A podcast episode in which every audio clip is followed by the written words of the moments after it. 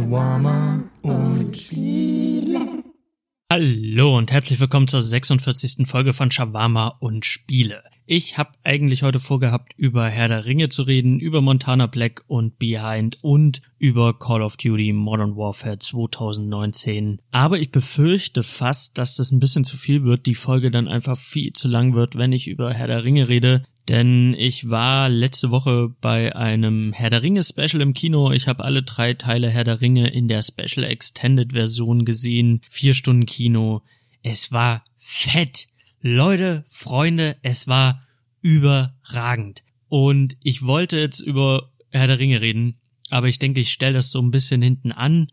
Rede heute über Montana Black und über Behind und über die Lester-Schwestern und über Vorurteile und komme dann zu Modern Warfare. Und ich denke, dann ist die Stunde schon gut gefüllt. Und Herr der Ringe würde dann einfach den Rahmen sprengen. Ich werde nächstes Wochenende dann nochmal eine Folge aufnehmen, wo ich über Star Wars 9 rede, den ich am Mittwoch sehen werde. Und da passt das dann halt auch ganz gut rein. Und dann werde ich das alles in eine Folge packen. Und ich denke, dann passt das so ein bisschen besser, dann ist das besser aufgeteilt. Dann werde ich äh, wieder mein, meine Stunde darüber reden, weil ansonsten, ich denke, ich weiß nicht, ob ich bei Star Wars 9 eine Stunde gefüllt bekomme. Wenn nicht, wäre das auch nicht so schlimm, aber ich denke, das passt jetzt einfach alles in allem ein bisschen besser. Ja, Montana Black. Ich wollte über Montana Black reden. Wieso, weshalb, warum? Ich habe vor einiger Zeit angefangen, die Lester-Schwestern zu hören, weil ich bin immer auf der Suche nach einem neuen Podcast und ich habe von David Hein früher mal gehört. Ich habe ihn jetzt nicht so wirklich verfolgt, aber immer mal so ein bisschen mitgekriegt, was er so macht und habe dann erfahren, dass der einen Podcast macht, der sich die Lester-Schwester nennt, mit Rob Bubble, den ich überhaupt nicht vorher kannte und die reden über YouTube. Und ich habe so überhaupt gar keinen Peil von YouTube, von YouTubern und von dem ganzen Zeug, was da so stattfindet, weil ich persönlich, ich fühle das nicht so wirklich. Ich komme damit nicht so wirklich klar und ich habe da auch keine Freude daran, Leuten beim Spielen zuzugucken oder irgendwelche Real Talk Sachen mir reinzuziehen. Also ich bin nicht der Typ dafür und ich finde auch die Probleme, die die haben, sind Probleme, die ich nicht so wirklich nachvollziehen kann. Also wenn ich da irgendwelche Leute da so in YouTube-Videos sehe, die dann irgendwie sich über andere YouTuber beschweren, weil die dies oder das äh, gemacht haben, denke ich mir immer so, okay, habt ihr keine anderen Probleme? Also ich fühle diese Probleme, die die haben, nicht so wirklich und deswegen hm, ist es einfach nicht mein Feld. Ich finde es aber immer wieder interessant, bei Lester-Schwestern zu hören, was in dieser YouTube-Welt gerade los ist, was Baby und was, weiß ich nicht, wie die anderen alle heißen, was die so anstellen. Und für mich ist das immer so ein Blick in eine Welt, die mir sehr fremd ist, aber ich, ich bin da wie der Opa. Und diesem Opa wird dann erklärt, was äh, bei der hippen, coolen Jugend gerade so geht. So fühle ich mich, wenn ich Lester-Schwestern höre. Und gefühlt seit der ersten Lester-Schwestern-Folge äh, gibt es eine Rubrik, die heißt Montana der Woche und ist angelehnt an Montana Black, einem sehr, sehr erfolgreichen YouTuber, der erfolgreichste Twitch-Streamer in Deutschland, der Tausende und Abertausende damit verdient, Fortnite zu spielen, Call of Duty zu spielen. Bekannt geworden ist er auch durch Call of Duty Spielen. Er ist so das, was der Leier ein Let's Player nennen würde. Und der macht dann halt jetzt überwiegend auf Twitch so Livestreams, wo er spielt und über Gott und die Welt redet. Und weil der sich im Laufe seiner Karriere sehr, sehr viel Scheiß erlaubt hat oder sehr, sehr viel Scheiß gebaut hat, haben die Lester-Schwestern diese Rubrik ins Leben gerufen, weil sie gefühlt jede Woche eine neue Scheiße von Montana Black äh, zu besprechen hatten. Und deswegen gab's dann den Montana der Woche als Auszeichnung für den dümmsten YouTuber oder der YouTuber, der am größten Scheiße gebaut hat in der Woche, der hat den Montana der Woche bekommen. Manchmal oder ich würde sagen oft war es Montana Black selber.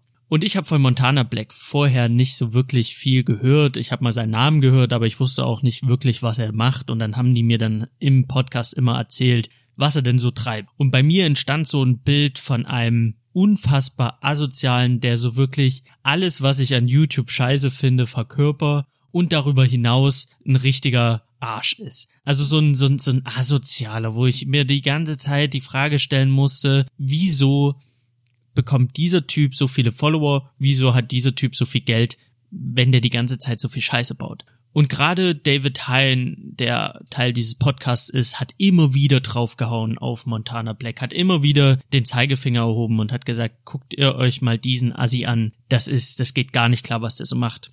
Rob Bubble hat hier und da so ein bisschen gegengerudert oder was heißt gegengerudert? Der hat gesagt, hey, der hat auch seine guten Seiten und David Hein war aber immer sehr strikt, hat auch in der letzten, in der vorletzten Folge Rob Bubble da auch sehr stark äh, ja unterbrochen und hat gesagt so nein, der ist ein Asi. Punkt. Da gibt's nichts Positives zu erwähnen und bei mir entstand so das Bild vom größten Asozialen auf YouTube. Und ich habe angefangen Call of Duty zu spielen wieder und habe so ein bisschen, weil das neue Modern Warfare mich sehr an früher erinnert, dazu komme ich später, habe ich so ein paar Videos mir reingezogen auf YouTube und kam dann auf einen Beitrag von Daniel Schröcker zu Game One Zeiten, wo er über Call of Duty redet. Ein Beitrag, den ich halt unfassbar abgefeiert habe damals. Und unter diesem Beitrag war ein Video, so ein Reaction-Video von einem Typen mit einem Gesichtstattoo im Unterhemd, wie er auf dieses, auf diesen Beitrag reacted. Und ich habe draufgeklickt. Und während ich dieses Video sehe, bekomme ich so langsam mit, Moment, das ist dieser Montana Black, das ist dieser Vollasi, von dem ich so viel gehört habe bei die Lester-Schwestern? Okay guckst du dir mal bis zu Ende an. Und ich muss zugeben, wie er so redet über die Vergangenheit, die alten Tage bei Call of Duty, dann ruft er noch im Stream selber, ruft er irgendwie Daniel Schröckert an, um ihn zu fragen, ob er mit der Frau jetzt verheiratet ist, äh, die er erwähnt in dem Beitrag. Und das ist echt, echt süß. Und ich musste am Ende feststellen, okay, dieses Video von diesem Montana Black, da kommt Montana Black jetzt gar nicht so schlecht rum. Also ich fand es sehr charmant und ich fand es auch irgendwie niedlich, wie dieser erwachsene Mann da so von früher redet und sich darüber freut und auch äh, Daniel Schröckert anruft und sich dann darüber freut zu hören, dass der mit seiner Freundin mittlerweile verheiratet ist. Ich fand das an und für sich gar nicht mal so verkehrt. Aber da war ich erstmal dran an diesem Montana Black und dachte mir, okay, jetzt guckst du dir den Rest an. Du willst jetzt wissen, wie assi ist er denn wirklich. Und ich habe mir viele Zusammenschnitte angeguckt also diese Livestreams, die gehen ja stundenlang und dann sein, sein Team, das hinter ihm steht, schneidet das dann in schöne, mundgerechte Stücke zusammen, so 10 bis 15 Minuten, wo er über irgendwas redet. Also er äußert sich zu irgendwelchen Themen, er redet über sein Leben, er macht so ein bisschen, er macht so einen kleinen Podcast. Wenn man so will, kann man das als kleine Podcast-Folgen sehen und ich konsumiere das auch nebenbei als Podcast. Und umso mehr Videos ich mir davon angeguckt habe, umso mehr musste ich feststellen, dass viele Dinge, die er sagt, die würde ich so unterschreiben. Und das hat mich sehr, sehr überrascht, weil ich habe einen Vollasi erwartet und immer wenn ich mir dachte, okay, jetzt wird er bei dem Thema, wird er bestimmt das und das sagen, wie jeder Asoziale auch, sagt er etwas sehr, sehr Korrektes. Und das hat mich ein bisschen umgehauen. Da war ich so, okay, Moment, das ist derselbe Assi, der jede Woche bei Lester Schwestern gekürt wird. Okay, okay, das ist jetzt interessant. Und ich war noch neugieriger und habe weiter Videos geguckt von Montana Black. Was man dazu sagen muss, Montana Black scheint aus einem gewissen Milieu zu kommen und er redet halt auch so. Und dadurch äh, entsteht schnell so das Außenbild vom asozialen Proleten. Der ist gesichtstätowiert, der hat ein Unterhemd an, der hockt, wo er hockt und dann redet der und seine, seine Sprechweise ist jetzt nicht die Art und Weise, wie ich mich ausdrücken würde. Er nimmt Sachen in den Mund, die würde ich jetzt nicht so in den Mund nehmen. Er redet die ganze Zeit so, Digger hier, Digger da, Digger, ich muss los das ist jetzt nicht der Sprech, den ich an den Tag lege oder der gängig ist in meinem Umfeld. Aber als ich das gesehen habe, dachte ich mir, okay, der Typ ist gar nicht asozial, der Typ ist, wenn, dann ein Prolet. also so ein Goldketten tragender, Lamborghini fahrender Proletentyp mit einem goldenen Herzen. Und das war das, was mich überrascht hat, dass ich sagen musste, umso mehr Videos ich von Montana Black gucke, umso mehr muss ich feststellen, der Typ scheint in seinen Videos auf jeden Fall das Herz am richtigen Fleck zu haben. Und ganz viele Dinge, die er sagt, würde ich so unterschreiben und die finde ich gar nicht schlecht und ich finde es auch gut, dass er das sagt und auch seine Reichweite nutzt, um diese Dinge zu sagen. Und ich war sehr, sehr positiv auf einmal diesen Montana Black eingestellt. Ich bin kein Fan, ich würde jetzt nicht ihn als Person oder seine Videos mega krank abfeiern, aber ich war einfach überrascht, wie viele Sachen er gesagt hat, die ich einfach als sehr positiv empfunden habe. Und wie überrascht ich war, dass das bei Lester-Schwestern dann nie zu Sprache kam. Die Lester-Schwestern haben über Dinge geredet, die hat er auch tatsächlich getan, die finde ich auch bis heute nicht cool und ich finde es bis heute richtig, das zu kritisieren. Die Lester-Schwestern haben dann über Skandale geredet. Also wenn Montana Black zum Beispiel ein Skandal war, dass er Glücksspiel streamt, das darf er mittlerweile nicht mehr, das ist verboten. Aber er hat eine Zeit lang Glücksspiel gestreamt. Er war wohl auch mal, so wie ich das verstanden habe, Glücksspielsüchtig, hat das aber jetzt unter Kontrolle und hat jetzt auch eine gewisse Summe an Geld, die er verbraten kann, ohne dass es ihm weh tut, weil der Typ hat halt einfach mega viel Asche. Dennoch ist Glücksspiel scheiße gefährlich und das zu streamen heißt auch immer ein bisschen Werbung dafür zu machen, immer das irgendwo zu propagieren und Leute anzufixen. Ob Montana Black das jetzt wirklich will oder nicht, er tut es, wenn er das tut, wenn er wenn er sowas streamt. Das ist ganz einfach so und das muss man kritisieren und da muss man mit dem Finger drauf zeigen, weil er nun mal nicht nur volljährige Follower hat, sondern er hat halt ganz viele Kids, er hat ganz viele Jugendliche, die sich noch nicht selbst gefunden haben, die nicht sicher sind in ihrem, in ihrem ganzen Sein und in ihrer, in ihrer Lebenswelt, die nicht verankert sind und die sich von sowas beeinflussen lassen und die das vielleicht am Ende noch cool und locker sehen und wenn sie dann sehen, wie der Tausende und Abertausende aufs Spiel setzt oder Hunderte, dann ist es einfach ein schlechtes Zeichen, weil die Kids können das nicht abstrahieren und die Kids finden das am Ende cool und die Kids gehen dann am Ende in die Spiele und wenn die Kids halt hunderte Euro verspielen, wenn sie dann 18 sind, dann ist es für die ein Genickbruch, was ein Montana Black aufgrund seiner finanziellen Situation einfach so wegsteckt. Also es ist, das ist einfach Kacke und da muss man mit dem Finger drauf zeigen und sagen, ey, Montana Black, das ist nicht cool. Auch wenn er in seinen Streams sagt, hey, nehmt euch kein Beispiel an mir oder Leute, die spielsüchtig sind, sollten das sich nicht angucken. Auch wenn er da so versucht, das so zu verteidigen, das ist nicht cool und das gehört für mich halt persönlich nicht, nicht auf Twitch so. Der soll sein Fortnite spielen, der soll sein Call of Duty spielen, aber Glücksspiel finde ich sehr, sehr schwierig. Das ist keine coole Sache. Darf er ja auch gar nicht mehr. Was auch nicht cool ist, wenn er die Endbombe platzen lässt, so, das sind Wörter, die gehören halt nicht in den weißen Mund, so, Punkt. Das sagt man nicht, das soll man nicht sagen. Egal in welchem Kontext, ist ein Wort absolutes No-Go. Und auch da sollte man mit dem Finger drauf zeigen und sagen, hey, du, das geht nicht klar. Ich finde, Wörter wie Schwuchtel zitiert, finde ich nicht cool. Er sagt da auch in einem Video was zu, sagt, dass er nicht schwulenfeindlich ist, bla bla bla. Aber ich finde es halt persönlich, finde ich es halt nicht, ich finde es nicht korrekt. All diese Wörter, die er da so benutzt, all die Shitstürme, die er abgekriegt hat, da haben die Lester-Schwestern schon mit Recht mit dem Finger drauf gezeigt und haben gesagt, der Typ hat eine Vorbildfunktion und der Typ hat eine gewisse Reichweite und das, was er macht, das muss man kritisieren und da muss man einfach mit dem Finger drauf zeigen und da bin ich ganz auf der Seite der Lester-Schwestern. Das ist einfach nicht cool und ich finde auch in Zukunft sollte man da mit dem Finger drauf zeigen und sagen, hey, das geht halt nicht klar. Und Onkel Ben hat es Peter Parker schon gesagt und das gilt nun mal auch für Montana Black. Mit einem dicken, fetten Lambo in der Garage erfolgt dicke, fette Verantwortung. Mit dieser Reichweite muss er einfach auch irgendwo auf gewisse Dinge acht geben. So viel zum, zum Thema Montana Black bis hierher. Was ich aber auch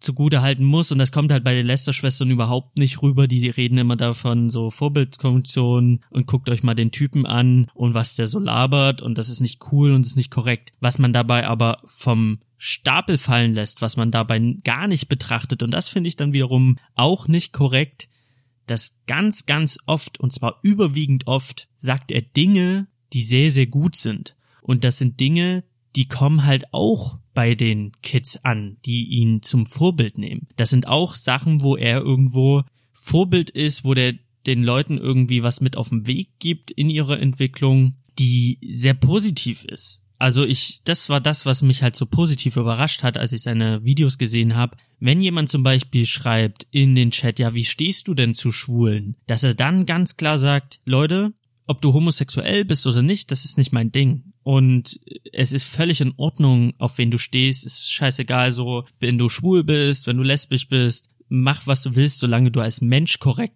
bist, ist mir das egal und das sollte auch jedem so äh, egal sein. 2019 ist das völlig in Ordnung und Homosexualität so cool. Ich persönlich bin's nicht, aber man sollte da nichts dagegen haben. Und er liest halt auch immer aus dem Chat halt vor, was die Leute ihm schreiben und da liest er halt dann vor, ja, aber meine Religion verbietet das und da sagt er, ey Digga, dann musst du vielleicht mal deine Religion überdenken, wenn die Homosexualität nicht cool findet oder wenn die da was dagegen hat. Und das ist ja eine ganz klare, positive Message auch an die Kids, die ihn gucken. Weil die Kids, die ihn gucken, für die ist vielleicht, ich weiß es nicht, aber höchstwahrscheinlich ist schwul, Schwuchtel, ein Schimpfwort, das die alltäglich auf dem Schulhof benutzen. Und wenn dann Montana Black als Vorbild kommt und sagt, hey, es ist cool, wenn du so bist, wie du bist, Hauptsache du bist als Mensch korrekt, dann ist das eine sehr, sehr positive Message, die er da weitergibt. Und auch all die anderen Sachen, die er sagt, von wegen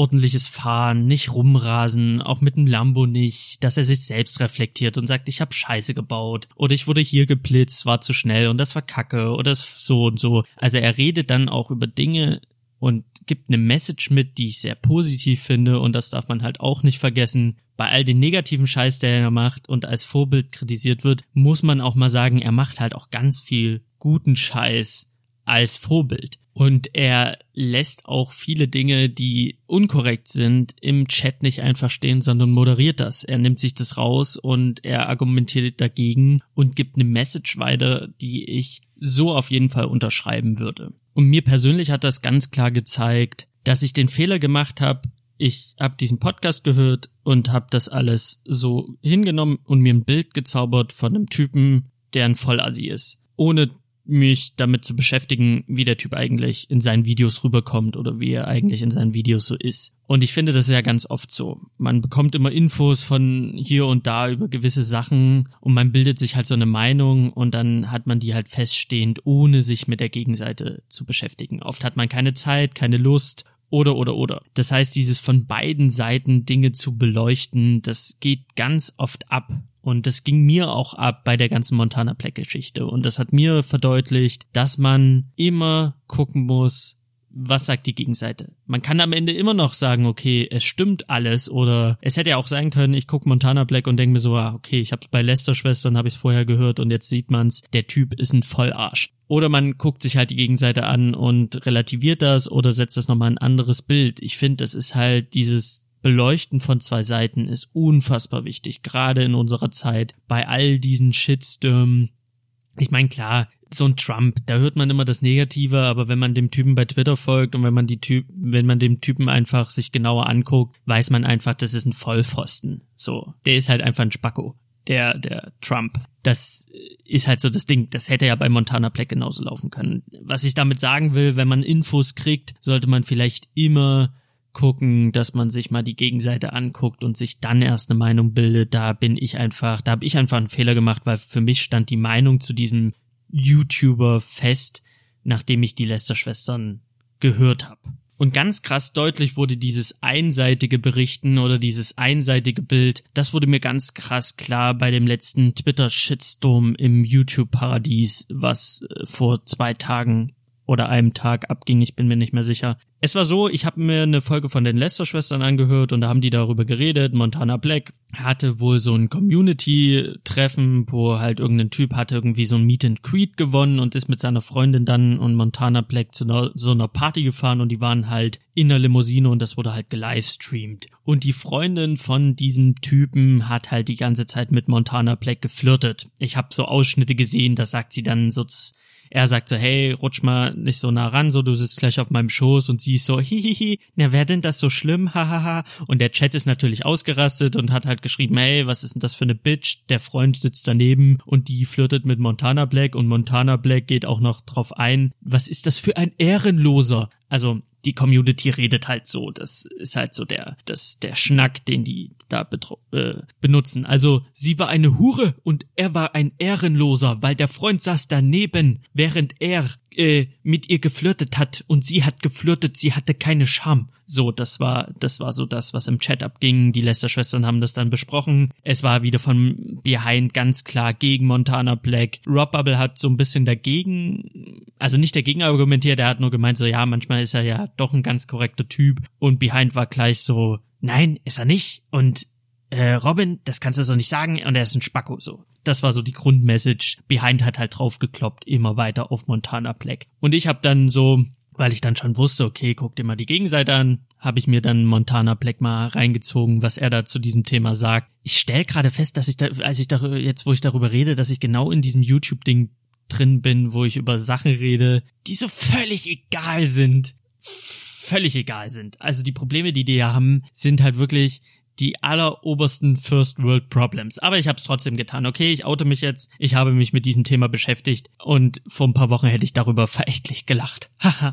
Was sind das für Probleme? Ich denke ja wohl keine. Ja, jetzt habe ich einen Faden verloren. Ja, Montana Black hat ein Video gemacht, wo er darüber redet, ähm, wie das ganze Treffen denn wirklich war und dass er ja, dass er halt so ein bisschen geschnackt hat mit der Freundin von diesem Fan und dass er ein bisschen mit ihr geflirtet hat, aber mehr war halt auch nicht. Und im Chat ging's natürlich ab ab von wegen, was bist denn du für ein Ehrenloser und äh, die ist vergeben, bla bla bla, was ist denn das für eine Bitch, bla bla bla. Und da sagt er dann, während er den Chat liest, sagt er, das ist eine erwachsene Frau, die, wir haben 2019 und die darf machen, was sie will. Und wenn sie so ein bisschen flirten will, dann darf sie das tun, weil sie als Frau einfach das Recht hat, zu tun und zu lassen, was sie möchte. Und ich habe das so gehört und dachte mir, hey, der Montana Black, von dem man immer so viel Scheiße hört, der sagt hier was, was echt was korrekt ist, was einfach stimmt. Eine Frau darf machen, was sie will. Freund hin oder her. Der Freund hat nicht darüber zu bestimmen, mit wem sie zu reden hat oder wem, mit wem sie nicht zu reden hat, sondern wenn sie will, kann sie mit dem schnacken und kann mit dem lachen und kann mit dem machen, was sie, was sie möchte. Also das ist, das ist in ihrem Ermessen und der Freund hat da gar nicht mitzureden, weil das ist einfach, das ist eine eigenständige Frau. Und das war die, das war die Message, die Montana Black an dieser Stelle hatte. Er hat gesagt, hey, das ist, das ist jetzt nicht so, dass, dass der Typ bestimmen darf, mit wem sie redet oder nicht. Sie ist eine freie Frau, die machen darf, was sie will. Und der Chat schreibt halt weiter und ich bilde mir sogar ein, dass der Chat dann auch schreibt, so, ja, ich würde die an der kurzen Leine halten und es geht gar nicht klar und bla bla bla bla bla. Und dann sagt Montana Black, ich, ich sag euch jetzt mal, wie es läuft. Eine Frau ist wie ein Hund. Und dann habe ich das gehört und dachte mir, nein, oh Gott, nein. Montana Black, wieso tust du das? Du hast gerade eine wichtige Sache gesagt und du reißt gerade alles mit dem Arsch wieder ein mit diesem dämlichen, wirklich dämlichen Vergleich. Und dann sagt er, ja, also bevor ihr jetzt irgendwie euch lustig macht, lasst mich erstmal zu Ende reden. Also eine Frau ist wie ein Hund wenn du einen Hund die ganze Zeit äh, an der Leine hältst, immer ranhältst, nirgendwo den Hund schnuppern lässt, nirgendwo äh, den Hund irgendwie spielen lässt, dann wird der Hund irgendwann wegrennen, sobald er die Gelegenheit dazu hat. Wenn du aber dem Hund immer so Leine gibst und dem Hund ein gutes Gefühl gibst, dann kommt er halt gerne wieder. Das, was er sagen wollte, war, da ist dieser, wenn man einer Frau Freiräume gibt und die einfach mal machen lässt auf Vertrauensbasis, dass sie sich dann wohler fühlt, als wenn man ihr die ganze Zeit Vorschriften macht von wegen du darfst dies nicht, du darfst das nicht. Und er sagt auch, er hat in seiner alten Beziehung diesen Fehler gemacht und jetzt weiß er es halt besser. Und er sagt auch noch explizit, das gilt halt auch für Frauen zu Mann. Wenn eine Frau die ganze Zeit sagt, du darfst dich mit der nicht treffen und du darfst dies nicht, du darfst das nicht, wird der Typ irgendwann sich nicht wohlfühlen und gehen. Das heißt, man muss sich vertrauen, man muss sich Freiräume geben, man muss halt einfach ähm, sich auch mal lassen. Das war das, was er sagen wollte was aber dumm war. Es war einfach dumm. Der Vergleich ist halt einfach unter aller Kanone und der Vergleich ist einfach das Letzte, wenn man ihn halt als äh, so betrachtet, ist es halt einfach, er hat eine Frau mit einem Hund verglichen. Das war halt einfach super hart dumm. Und ich habe dieses Video gesehen und dachte mir auch, Mensch, du hast so eine gute Message und du benutzt einfach die falschen Wörter. Ich glaube, das liegt einfach daran, der kommt halt aus einem gewissen Milieu, der hat sein Kylo, sein Mops, den er über alles liebt und dann hat er einfach so sich gedacht, okay, es gibt diesen Spruch an der kurzen Leine halten und er wollte jetzt das Gegenbeispiel bringen und hat daraus gemacht, nee, die lange Leine ist das Richtige und er hat einfach das Richtige sagen wollen und hat aber, also er hat das Richtige gemeint, hat aber das Falsche gesagt. Und ich habe das Video gesehen und dachte mir, ach Mensch, das ist ärgerlich. Er hat es halt gerade mit dem Arsch wieder eingerissen. Aber die Grundmessage ist eine sehr gute und es ist eine sehr wichtige Message an seine Community gewesen, die da ausgetickt ist, die da gelabert hat von wegen, ja, das ist eine Bitch, das ist eine Ehrenlose, was bist du für ein Hurensohn, dass du äh, mit der flirtest und er sagt einfach so, nee, das ist völlig in Ordnung, die darf machen, was sie will. Das war so das ganze Ding. Und ich dachte mir schon so, naja, also wenn man das aus dem Kontext reißen würde, dann würde der ziemlich scheiße wegkommen. Das war so mein Gedanke und vor ein paar Tagen, also ein, zwei Tage, kam dann von Behind auf Twitter ähm, genau das, was ich fast befürchtet habe, weil Behind anscheinend sowieso eine persönliche Vendetta gegen Montana Black fährt. Der hat dann nämlich auf Twitter ähm, einen Post abgesetzt, wo er schreibt, Kleiner Reminder, das hier ist Montana Black, einer der größten Streamer der Welt, Autor des erfolgreichsten Hörspiels im deutschen Markt 2019, mehrere Millionen Follower, viele davon heranwachsend. Und das ist Montanas Black Meinung zu Frauen. Und was dann kommt, ist ein Sekundenausschnitt, wo Montana Black meint, Frauen sind wie Hunde.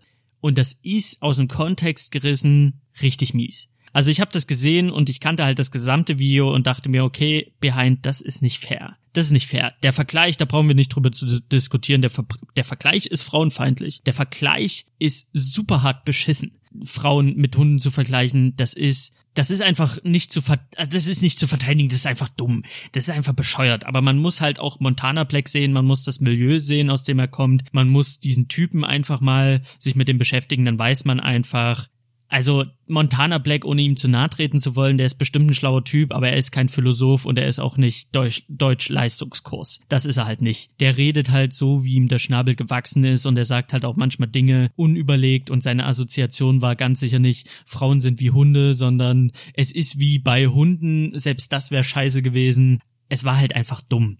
Aber alles, was er um diese Metapher rum sagt, ist alles andere als frauenfeindlich. Im Gegenteil, da sagt er, da, da bricht er einfach eine Lanze für die Gleichberechtigung und da sagt er einfach Dinge zu seiner Community, zu eben diesen Heranwachsenden, die einfach, das war einfach eine saugute Message drumherum. Er hat's halt einfach nur mit dem, mit der Metapher einfach ein bisschen kaputt gemacht. Und dass er das so twittert, der Behind, mit diesem Sekundenausschnitt, das fand ich einfach so ein bisschen fies. Das war schon fies, weil wäre ich nicht zufällig über Montana Blacks Videos gestolpert und hätte ich mich nicht wirklich mit ihm beschäftigt, hätte ich das gesehen und hätte weiter mich darin in diesem Bild bestärkt, das ist halt ein Vollassi. Der ist ein frauenfeindlicher, blöder Wichser. Jetzt war aber so ein bisschen, jetzt hat sich so das ganze Platz so ein bisschen gedreht in die Richtung, okay, Behind, das ist auch nicht cool. Das kann man einfach schöner machen. Und was dann folgte, war ein mega Shitstorm. Es gab das eine Lager von Montana Black, die meinten so, hey, das ist aus dem Kontext gerissen und eigentlich hat er das Richtige gesagt und hat das gar nicht so gemeint. Dann gab es das andere Lager, die dann meinten, naja, aber der Vergleich, das ist egal, wie es gemeint ist, ist ja einfach beschissen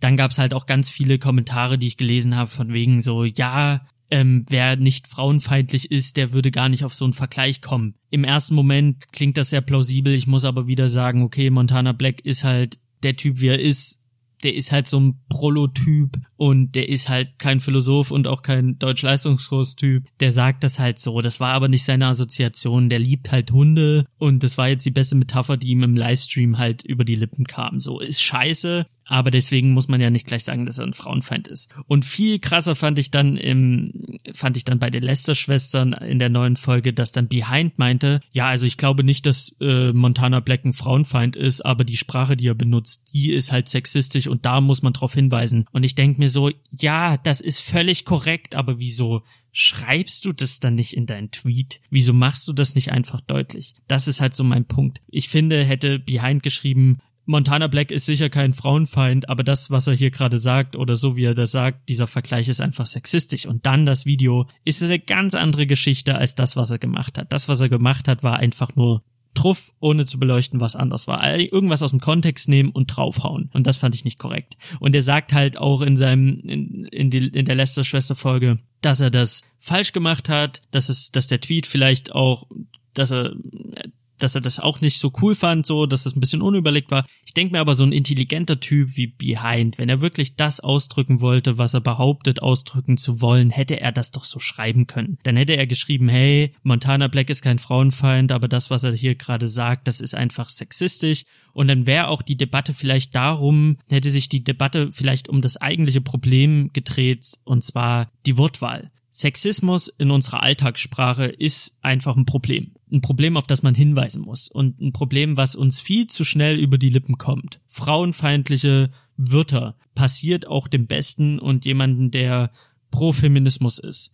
Auch der sagt irgendwann Dinge, die er gar nicht so meint oder die, die irgendwie frauenfeindlich sind, einfach weil es die Sprache halt so hergibt. Deswegen auf die Sprache hinzuweisen und zu sagen, das ist die falsche Wortwahl und das ist scheiße, da musst du drauf achten, ist ein anderes Ding, als zu sagen, guckt euch den Spacko an. Und das hat er am Ende gemacht. Und das fand ich, das fand ich einfach mies. Das war echt keine coole Nummer und ich fand es auch schade, weil es ging dann in der Diskussion nur noch darum, ist er jetzt ein Frauenfeind, ist er kein Frauenfeind, wurde das aus dem Kontext gerissen oder offenbart ist eigentlich das Denken von Montana Black. Das war die Diskussion, anstatt dass die Diskussion darum ging, worum es eigentlich hätte gehen sollen, und zwar um Wortwahl, um das gesprochene Wort, dass man sich überlegen muss, was man sagt und dass man, dass man ganz schnell sexistische Sachen sagt, obwohl man gar nicht sexistisch ist, dass die Wortwahl eine ganz wichtige ist. Das wäre eine gute Diskussion gewesen. Aber was da folgte, war ein Shitstorm, der einfach super sinnlos war. Das war ein, fand ich mega schade. Und dann auch David Hein hat so für mich ein bisschen an sein Gesicht verloren, so.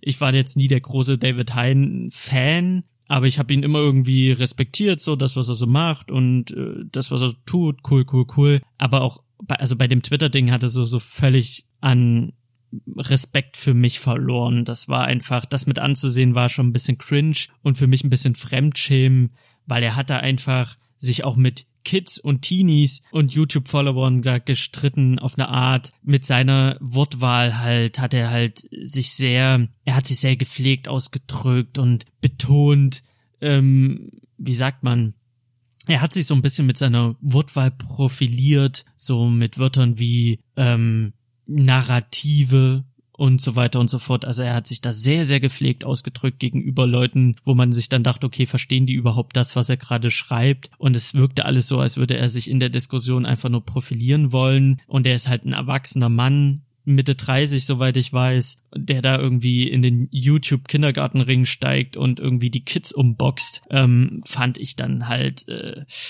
schwierig und so ein bisschen, ein bisschen peinlich, ums, ums ehrlich zu sagen. Und den Vogel hat er einfach abgeschossen, als dann ein Jugendlicher ihm schreibt so mi, mi, mi, das kommentiert und er kommentiert darunter nichts weiter außer das Profilbild rangezoomt von diesem Jugendlichen. Und ich habe das gesehen und dachte mir so, oh, der Jugendliche hatte ein Profilbild, was gelinde gesagt nicht sehr vorteilhaft war. Und David Hein kommentiert das dann halt so, zeigt das Bild von dem Typen kommentarlos, so nach dem Motto, guck dich selber an, du Spast. So, das war das, was darüber kam. Und der Jugendliche schreibt darunter so, wow, okay, ich bin behindert, so, ich habe mein Auge ist blind, ich habe keine Hand mehr, hat dann auch Beweise gepostet, dass er halt behindert war. Und David Heiden hat sich halt über einen Behinderten lustig gemacht und ist danach zurückgerudert und meinte so, ja, ich wollte das gar nicht und ich habe dir das Bild, dein Profilbild nur zugeschickt, weil ich dir einen verwirrten Blick zukommen lassen wollte dann benutzen GIF oder ein Meme. Also wenn jemand das Profilbild von einem anderen kommentarlos als Antwort postet, dann ist das einfach für mich ein ganz klares, guck dich selber an. Oder guck dich doch mal an, wie du aussiehst.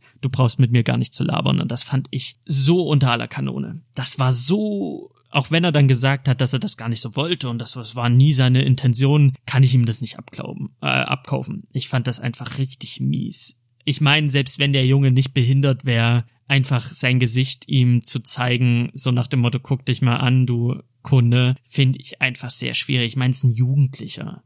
Und selbst wenn er nicht behindert ist, da so auf das Äußerliche zu gehen als Antwort, das ist unreif ohne Ende und das ist das, das geht halt überhaupt nicht klar. Und da hat er so, das ist so ein kleines Glas zerbrochen, wenn es überhaupt ein kleines Glas gab, wo ich mir dachte, boah, behind, das ist schon ein peinlicher Move, das ist schon richtig miese Scheiße. Und dann habe ich für mich festgestellt, dass ich mit, mich mit Shitstorm auseinandergesetzt habe und mit Montana Black und dem ganzen Zeug, dachte ich mir, okay, ich habe genug YouTube für dieses Jahr und bestimmt noch fürs nächste Jahr. Diese ganze, dieser ganze Kindergarten, das ist, ich, ich äh, glaube, möchte das in Zukunft dann doch nicht mehr so. Also das wird hier nicht Lester Schwester 2.0, weil das würde ich einfach nicht aushalten. Mich die ganze Zeit mit solchen Themen auseinanderzusetzen, mit solchen Diskussionen, ich glaube, auf Dauer würde mich das einfach nur kirre machen. Ich habe mich jetzt damit beschäftigt, weil es war halt so in den letzten Wochen fand ich es einfach interessant, ähm, einfach in diese Welt abzutauchen, mir anzugucken, so verschiedene Seiten anzugucken. Ich habe was über mich selber gelernt, dass ich halt vielleicht nicht zu schnell urteilen darf, bevor ich nicht die Gegenseite kenne.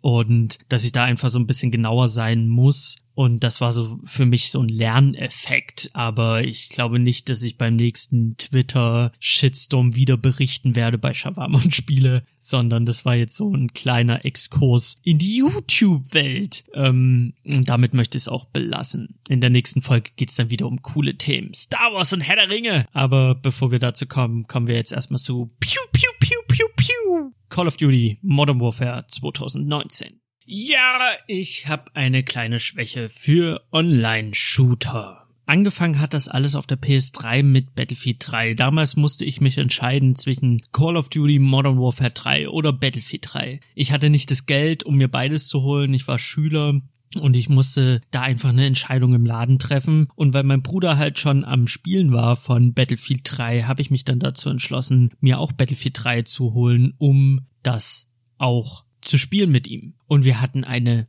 unfassbar gute Zeit. Also wirklich Battlefield 3 denke ich heute noch zurück und es war einfach so fett mit meinem Bruder zusammen, wirklich nach der Schule nach Hause kommen und dann haben wir haben wir immer gemeinsam gespielt und es war einfach großartig. Also eine meiner besten Videospielzeiten ist halt einfach verknüpft mit Battlefield 3 und das Spielen mit meinem Bruder. Das fand ich einfach so fett. Und damals hatte man halt, oder ich hatte damals nicht so viel Verpflichtungen oder ich hatte keine Verpflichtung. Bin in die Schule, bin aus der Schule raus und hab Battlefield gespielt. Battlefield 3 mit meinem Bruder.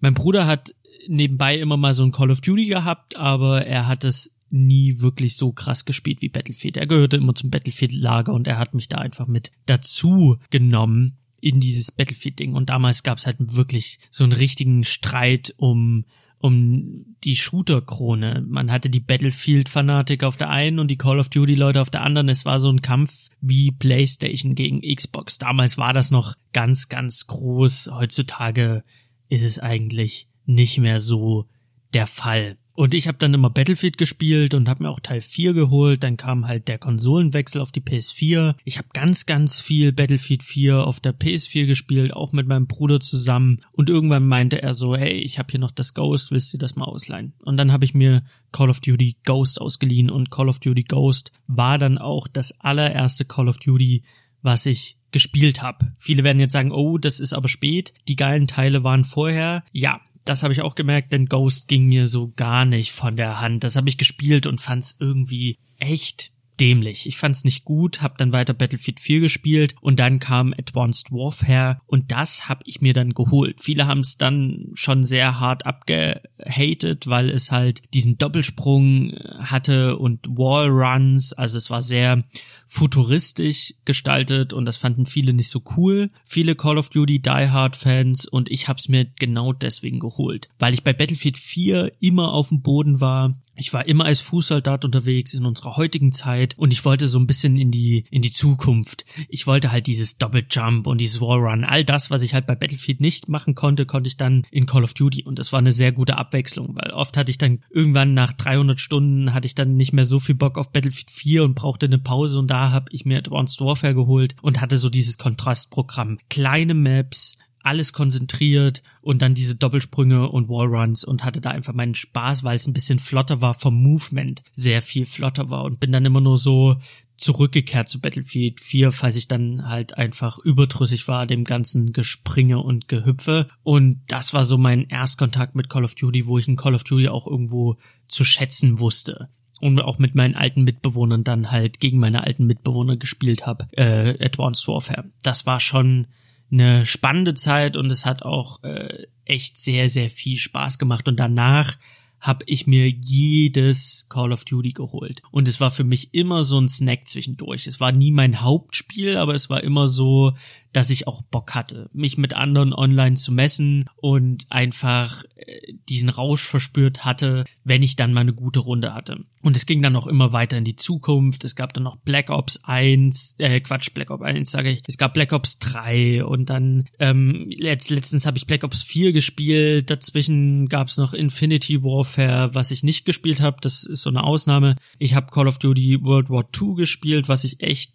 echt fett fand. Das hat mir echt sehr, sehr, sehr viel Spaß gemacht. Und das war für mich so, das ist für mich so Call of Duty. Das sind nie die Spiele, auf die ich mich jahrelang freue oder äh, wo ich es kaum erwarten kann, die zu spielen. Aber wenn ich sie mir dann hole, habe ich einfach für einen kurzen Zeitraum sehr, sehr viel Spaß mit. Und viele haben sich sehr, sehr oft darüber beschwert, dass es so sehr in die Zukunft geht, dass es so sehr ähm, abgefahren wird mit den Doppelsprüngen und mit den Gadgets, die man da hat. Das ist alles zu weit in der Zukunft. Viele haben sich gewünscht, dass es ein bisschen weiter zurückgeht. Daraufhin kam dann das World War II. Das World War II war aber dann für viele dann auch wieder zu weit zurück. Und dann kam nochmal Black Ops 4 was ich gar nicht so lang gespielt habe, weil ich das dann auch nicht mehr so geil fand mit diesem ganzen Feature, Future, Future, fu, fu, fu, fu mit dem futuristischen Quatsch. Ähm, das war mir einfach ein bisschen zu bunt. Das war mir einfach es hat einfach keinen Spaß gemacht und wer sich erinnert aus der Folge, ich habe in der Zeit ähm, wieder den Einstieg in die Spielewelt gefunden über Kries und habe dann Black Ops nebenbei gespielt und habe gemerkt, okay, das ist es jetzt nicht für mich und habe es auch sehr sehr schnell beiseite gelegt. Und dann kam Call of Duty Modern Warfare. Und das war für mich ganz klar, das hole ich mir nicht zu Release, das hole ich mir dann irgendwie später. Dann kam der Black Friday und ich dachte mir, okay, für das Geld holst du es dir jetzt und hab's halt eingelegt und ich fand's ziemlich, ziemlich cool, dass es wieder ein Shooter ist, der in unserer Zeit spielt. Weil auch Battlefield hat sich mit Battlefield 1 und Battlefield 5 in die Vergangenheit bewegt. Das war Erster Weltkrieg, Zweiter Weltkrieg. Dann kam halt auf der Call of Duty Seite das World War II, also auch Vergangenheit. Dann ging es mit Black Ops 4 wieder in die Zukunft und ich wollte einfach mal wieder einen Shooter wie Battlefield 3, Battlefield 4, ein Shooter, der in unserer Zeit Platz nimmt, wo ich die Waffen kenne vom von anderen Spielen, wo ich wo ich halt eine AK-47 habe, wo ich eine M4A3 habe. Gut, die gibt's jetzt nicht in, in ähm, Modern Warfare, aber in die Richtung, dass es halt in die Richtung geht, ganz stinknormale Gadgets aus unserer jetzigen Zeit, ganz normale Waffen aus unserer jetzigen Zeit, ohne irgendwie die Knarren von unseren Opas oder die ähm, Sachen, die vielleicht irgendwann in der Zukunft da sein werden oder nicht, sondern einfach mal so ein bisschen geerdet. Und da kam halt das Modern Warfare. Und es kam zu einer Zeit, wo ich einfach richtig, richtig hart Bock hatte auf genau das. Und ich hab's mir geholt und ich hab's gespielt und ich fand's fett. Ich fand's einfach super fett es ist im Vergleich zu den anderen Call of Duties in der, in der Zukunft langsamer. Es gibt natürlich keine Doppelsprünge, es gibt keinen Wallrun, es gibt kein ewiges Geslider auf dem Boden, sondern es ist halt wirklich sehr gegroundet, es ist sehr bodenständig, es ist ein bisschen langsamer dadurch im, im Gesamten die Waffen, der Sound, das, für, das äh, hört sich so viel besser an. Der Sound ist einfach sehr, sehr krass. Die Waffen hören sich alle anders an. Die Waffen fühlen sich wuchtig an. Es gibt ein krasses Trefferfeedback. Das war immer mein größter Kritikpunkt an Call of Duty. Bei Battlefield spielt sich jede Waffe anders. Jede Waffe ist anders. Jeder Aufsatz verbringt, äh, bringt irgendwie Veränderung rein und es macht einfach Spaß bei Battlefield diese ganzen Waffen auszuprobieren. Und der Sound ist bei einem Battlefield auch immer besser gewesen. Also Call of Duty fand ich immer super lame, weil jede Waffe hat sich gleich angehört. Jede Waffe war nur anstatt so, es war halt immer nur dieses das war, das hörte sich nach nichts an. Also die Waffen, der Waffensound war, fand ich immer kacke und ich fand auch immer die Sturmgewehre haben sich alle gleich angefühlt, die MPs haben sich alle gleich angefühlt, die Scharfschützengewehre haben sich alle gleich angefühlt, die Schrotflinten und die ähm, leichten Maschinengewehre. Jede Waffeklasse gab es zwar unterschiedliche Kategorien oder unterschiedlich, also unter unter jeder Waffenklasse hat man andere Waffen gefunden, aber an sich war eine MP immer eine MP bei Call of Duty und ein Sturmgewehr war immer ein Sturmgewehr. Die haben sich alle gleich angehört, die haben sich alle gleich gespielt und wirklich Bock gemacht. Hat's nicht, wenn ich Aufsätze dran gebastelt habe, also so Aufsätze wie Rückstoß äh, minimieren oder irgendwie die Waffe stabiler halten. Bei einem Battlefield ist es ein himmelweiter Unterschied, ob eine Waffe stabil, äh, stabil ist, weil du einfach einen Rückstoß hat, hast. Das heißt, die, die Waffe schlägt halt aus und um die halt gerade auf dem Ziel zu halten, musst du halt Aufsätze draufpacken. Bei Call of Duty war es eigentlich mit voll scheißegal. Du hast kaum einen Unterschied gemerkt. Es war für mich immer so ein, so ein ganz großer Punkt, wo ich Battlefield immer bevorzugt habe. Mit dem neuen Call of Duty, dem Modern Warfare 2019, wird das alles anders. Die MPs fühlen sich anders an, die Sturmgewehre fühlen sich anders an und die Aufsätze, es gibt tausend verschiedene Aufsätze und Veränderungen, man kann den Griff ändern, man kann die Schulterstütze ändern, man kann zigtausend, zwanzig Millionen Aufsätze und, und, und Fernrohre dran basteln und Mündung verändern, die Mündung an der, an der Waffe. Das heißt, man kann diese Waffen sehr individuell gestalten und der Unterschied ist enorm. Wenn ich mein Lieblingssturmgewehr, das M4A1 nehme und da irgendwas dran verändert, dann merke ich das. Wenn ich einen anderen, einen anderen Unterlauf wähle, äh, fühlt sich die Waffe einfach anders an beim Spiel. Wenn ich den Griff ändere, wenn ich die Schulter stütze, also den Schaft ändere, das spielt sich komplett anders und jede Kombination verändert das Spielgefühl mit dieser Waffe und das lädt natürlich sehr dazu ein, auszuprobieren, zu gucken, was möchte ich, die Vor- und Nachteile abzuwiegen. Okay, wenn ich jetzt ein Mündungsventil äh, dran bastel, was zum Beispiel meine Zielgeschwindigkeit minimiert, packe ich vielleicht einen Griff dran, die diese Zielgeschwindigkeit wieder optimiert, damit ich den Nachteil von dem einen Aufsatz gegenwiege durch den Vorteil von dem anderen Aufsatz macht das überhaupt Sinn? Kann ich vielleicht auf die Zielgeschwindigkeit völlig verzichten? Und so weiter und so fort. Und so versucht man sich da so seine perfekte Waffe zusammenzubasteln. Und das macht sehr, sehr viel Spaß. Auch bei den MPs, so meine MP5, bis ich da die MP gefunden habe, die am besten sich anfühlt für mich. Das war schon viel ausprobieren, das war viel rumprobieren, den Griff ausprobieren, das ändern, Schaft ganz weglassen und so weiter und so fort. Das war einfach wunderbar es war einfach, äh, also es, oder es ist wunderbar, sich da durchzuprobieren mit den ganzen Waffen. Das macht sehr, sehr viel Spaß und das ist auch etwas, was mich so ein bisschen in die Vergangenheit zurückwirft, weil bei Battlefield 3 und auch ein bisschen bei Battlefield 4 war eine große Freude für mich immer, diese ganzen Waffenarten auszuprobieren, zu gucken, mit welcher spiele ich am besten, welche Waffe kann ich wie verändern und mit welcher Waffe bin ich halt saugut und dann hat man sich auch ausgetauscht mit meinem Bruder zum Beispiel, ja, ich benutze die und die Waffe, mach mal den und den Aufsatz drauf. Und das war einfach ein ganz großer Spaß für mich. Und das war immer der Killer bei den alten Call of Duty, war immer der Punkt, wenn du die Waffen ausprobiert hast, du warst halt sehr, sehr schnell fertig mit dem Ausprobieren der Waffen. Und das ist bei Modern Warfare einfach anders. Es gibt mehr, sehr, sehr viel mehr Variationen und sehr, sehr viel mehr Varianten zum Ausprobieren. Und das macht einfach wirklich Spaß. Also das ist schon mal ein sehr, sehr großer Pluspunkt. Der nächste Pluspunkt ist natürlich das Setting, das habe ich schon gesagt. Der nächste Pluspunkt sind die Karten. Einige kritisieren die Karten, die sind sehr, sehr verwinkelt. Die ähm, Three-Lane-Variante bei Call of Duty wurde so ein bisschen aufgebrochen. Manche Maps haben das noch. Viele Maps brechen das aber komplett auf. Three Lanes heißt, es gibt eine linke Bahn, es gibt eine rechte Bahn, es gibt eine Bahn in der Mitte und so hat man so seine Laufwege. Also die Maps sind äh, in den alten Teilen immer sehr stark gewesen in diesen drei Bahnen ausgerichtet. Das haben sie überworfen. Die Maps sind sehr, sehr viel verwinkelter. Also so eine Stadt hat halt Ecken und Kanten. Das führt dazu, dass man Camper hat. Nicht so viele, wie ich befürchtet habe und wie ich vorher gelesen habe, aber es lädt natürlich zum Campen ein. Man muss wirklich in diesem Teil hinter jede Ecke aimen. Das heißt, wenn ich laufe, dann habe ich meine Waffe immer mal wieder im Anschlag. Ich gucke um die Ecken, ich bewege mich so taktisch wie in keinem Shooter zuvor. Ich bewege mich in einem angemessenen Tempo an den Punkten, wo es halt heikel wird und das Spiel zwingt mich dazu, so zu spielen und dadurch bin ich auch, hm, gelinde gesagt, echt gut in Call of Duty. Ich glaube, ich war selten in einem Call of Duty so stark wie in Modern Warfare, weil dadurch, dass die Maps so verwinkelt sind, aim ich halt wirklich um die Ecke. Es gibt halt keine freien Läufe mehr für mich sondern ich guck immer mal so um die Ecke. Viele kritisieren die Camper, dass die Maps halt völlig äh, eskalieren, was die Camper angeht, dass es zu viele Ecken gibt, zu viele Kanten, wo Leute sich verschanzen können. Ich persönlich habe es noch nicht so negativ wahrgenommen. Ich finde, Camper hast du in jedem Spiel, hast du bei einem Battlefield, hast du bei einem Call of Duty schon immer gehabt. Ich finde Camper auch nervig. Es ist halt einfach super sinnlos, wenn man die ganze Zeit an einer Ecke schimmelt und wartet, dass jemand vorbeiläuft. Das hat nichts mit Skill zu tun, das macht keine Freude. Wenn man sich dann noch mit Claimer, also diesen Haftbomben verbarrikadiert, nimmt es einfach den Spaß. Weil man wird getroffen, man denkt sich, ah, dich schnapp ich mir, man läuft die Treppe hoch, boom man wird auf dem Weg dorthin einfach in Fetzen gerissen, weil der Typ sich mit Claimers eingehackt hat.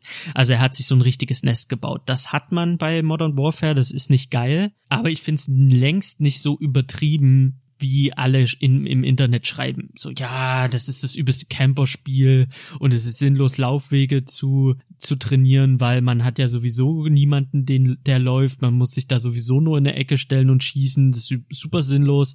Das sind so viele Camper gab's noch nie. Und ich denke mir, okay, welches Call of Duty spielt ihr denn? Also das Call of Duty, was ich spiele, da habe ich mal aller zwei Runden habe ich mal einen Camper. Ja, aber den habe ich auch in jedem anderen Call of Duty gehabt und der Typ trifft mich einmal, der trifft mich ein zweites Mal und spätestens beim dritten Mal hole ich mir den aber aus der Ecke raus. Mit Granaten oder ich nehme den Laufweg, wo er mich nicht sieht und dann bam, voll in die Fresse. Also, das finde ich dann immer so, die Leute, die kacken halt ab online und dann gehen die ins Internet und regen sich auf. So, anstatt einfach besser zu werden. Das ist dann nochmal wieder so ein Punkt, viele Profispieler, so Marcel Scorpion oder ich sag Profispieler, so YouTuber, die nichts anderes spielen und richtig gut sind. Marcel Scorpion, Montana Black, so diese ganzen Call of Duty ähm, Spieler, die beschweren sich über das ähm, Skill-based Matchmaking. Das heißt, du wirst halt nach jeder Runde wirst gerankt, wie gut du warst und wirst anhand dieses Rankings in bessere Lobbys reingesetzt. Das heißt, wenn du gut spielst, wirst du mit guten Spielern zusammengewürfelt. Wenn du scheiße spielst, wirst du mit schlechten Spielern zusammengewürfelt. Und diese Spieler regen sich dann auf, dass sie halt, weil sie so gut sind, immer gegen saugute Spieler spielen müssen. Und sie hätten gerne mal ein paar Anfänger, die sie über den Haufen ballern können, um so ein bisschen mehr Spaß mit dem Spiel zu haben. Da muss ich aber sagen, also ich find's gut, dass ein Anfänger nicht mit den Profis in eine Runde kommen muss, weil das hat immer zu Rage-Quitting geführt. Also Leute sind immer aus der Lobby rausgegangen, weil du bist manchmal in Lobbys reingekommen, da hast du einfach nur auf den Sack gekriegt, weil die einfach viel zu krass alle waren. Deswegen ist es jetzt einfach für gerade für Einsteiger sehr freundlich, weil du immer mit Leuten in eine Partie kommst, die genauso wenig Plan haben wie du. Und wenn du besser wirst, wirst du besser. Und dann kommst du in, in äh, Lobbys, wo Leute sind, die genauso gut sind. Und das finde finde ich vom Prinzip gar nicht mal verkehrt. Klar freue ich mich darüber, mal so richtig zu rulen. Ich habe Runden, da spiele ich Kacke, da habe ich so ein 14 zu 17, da gehe ich mit einer negativen KD aus der, aus, aus der Runde. Das ist ungeil. Ich habe aber auch Runden, da habe ich ein 30 zu 7. Und dann gehe ich natürlich im Ranking in eine andere Lobby danach. Ich will auch nicht die ganze Zeit irgendwie nur Kanonenfutter vor meiner Linse haben, sondern ich will ja auch gefordert werden. Also ich persönlich finde dieses Skill-Based Matchmaking gar nicht so verkehrt. Viele sterben dann absichtlich, damit sie downgerankt werden, damit sie dann wiederum gegen die Noobs spielen können. Finde ich ein bisschen affig. Also der Simon von Moin Moin hat es ganz gut beschrieben. Er hat gemeint, es ist ein bisschen so, wie als Erwachsener in den Kindergarten zu gehen und den Kindern auf, auf die Fresse zu hauen und sich dann darüber abzufeiern, wie gut man ist. Das ist so ein bisschen das Ding. Also viele dieser YouTuber sagen dann, ja, also ich möchte ja nicht nur gegen Noobs spielen, es können ja auch ein, zwei Leute dabei sein, die die mir die Stirn bieten, mit denen ich mich messen kann. Ja, aber dann hast du zwei Leute, die sich gegen, gegen dich auflehnen können und der Rest kriegt nur auf den Sack von dir. Du hast dann immer einen Typen bei den anderen Call of Duty Spielen gehabt, immer einen Typ, der ist über die Map gerannt und der hat dich nur umgeschossen, nur umgebolzt. Du hast kein Land gesehen, weil er viel zu krass war. Das habe ich jetzt nicht mehr. Ich renn da rum, ich spiele, wie ich spiele. Ich bin nicht der schlechteste Spieler, ich bin nicht der beste Spieler und ich habe einfach saumäßig viel Spaß, weil ich habe immer das Gefühl, ebenbürtige Spieler zu haben. Manchmal habe ich so gute Runden, natürlich komme ich dann irgendwann mal in eine Lobby, wo die Leute einfach mega heftig sind, aber dann lerne ich draus. Dann merke ich, okay, da hast du den Fehler gemacht, hier hast du einfach scheiße gezielt. Und mir macht es einfach Spaß. Aktuell macht es mir noch Spaß. Deswegen verstehe ich diesen ganzen Hate dahingehend nicht und auch die Camper halten sich bei den Spielen, die ich hatte, wirklich in Grenzen. Also das ist wirklich nicht der Rede wert. Und was ich auch ganz groß finde, ist halt das Crossplay. Also es ist das erste Call of Duty, wo PlayStation, Xbox und PC alle gegeneinander spielen können und miteinander spielen können. Und das funktioniert so großartig und das ist so genial, weil ich habe gemerkt, bei den letzten Call of Duties, World War II und Battlefield äh, Black Ops 4 meine ich, Black Ops 4 und World War II. Da war das Problem, dass ich halt auf dem PC gespielt habe, weil ich Shooter nur noch auf dem PC spiele, seit ich einen PC habe. Und dadurch habe ich nie Leute gehabt, mit denen ich zusammenspielen konnte, so wie auf der Konsole. Weil mein Bruder und auch ein alter Kumpel von mir von der Ausbildung, die spielen halt auf der Konsole. Und deswegen konnte ich nie mit denen zusammenspielen oder gegen die spielen. Mit diesem Crossplay wird das halt möglich. Und das führt dazu, dass ich mal nach langer, langer Zeit mal wieder mit jemandem zusammenspielen konnte. Mit einem alten Klassenkameraden und Ausbildungskameraden und Kumpel von mir, der spielt auf der Playstation Call of Duty Modern Warfare und ich spiele auf dem PC. Und wir spielen dann gemeinsam gegen Leute, die am PC spielen, die an der Xbox spielen, die an der Playstation spielen.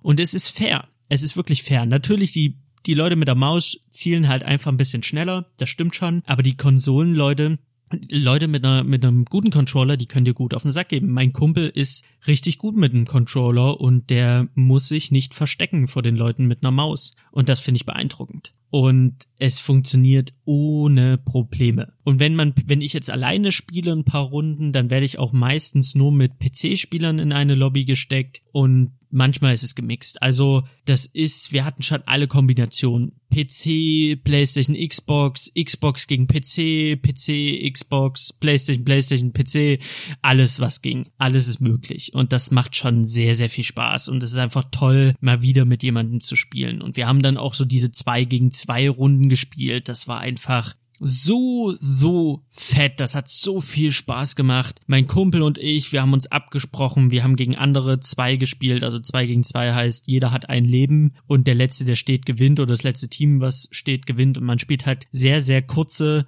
Runden hintereinander weg. Und man hat halt wirklich nur ein Leben und dann spricht man sich ab, okay, ich gehe rechts rum, du gehst links rum, ich gehe durch die Mitte und es ist einfach ein großartiges Gefühl, wenn zum Beispiel der Kumpel gerade abgeschossen wird, es sind noch zwei vom Gegnerteam übrig und man nimmt die Schrotflinte und man flitzt da einfach durch die Gegend und holt halt beide und man fährt den Sieg ein in letzter Sekunde. Das ist ein Adrenalinausstoß, das ist eine Freude, die man da hat. Diese zwei gegen zwei Kämpfe machen super viel Spaß. Die Teamplays machen super viel Spaß. Also die ähm, Team gegen Team. Alle Modi, Spielmodi, die ich bisher gespielt habe, waren fett, fett, fett. Der neue Spielmodus Bodenkrieg da mache ich ein bisschen Bogen. Ich habe den ein paar Mal gespielt, war jetzt nicht ganz so krass, weil das ist halt ein Battlefield-Abklatsch und man merkt halt einfach als Battlefield-Fan und Spieler, Battlefield ist halt Battlefield und Battlefield ist der König und wenn ich Battlefield spielen möchte, ich habe es auf dem Rechner immer noch äh, installiert, dann spiele ich Battlefield. Bei Call of Duty will ich kleine Maps, kleine Runden, ich will quick and dirty durch die Gegend äh, rennen und ich möchte halt keine große Map mit 64 Spielern. Das ist nicht das, wofür ich Call of Duty spiele und man merkt halt einfach,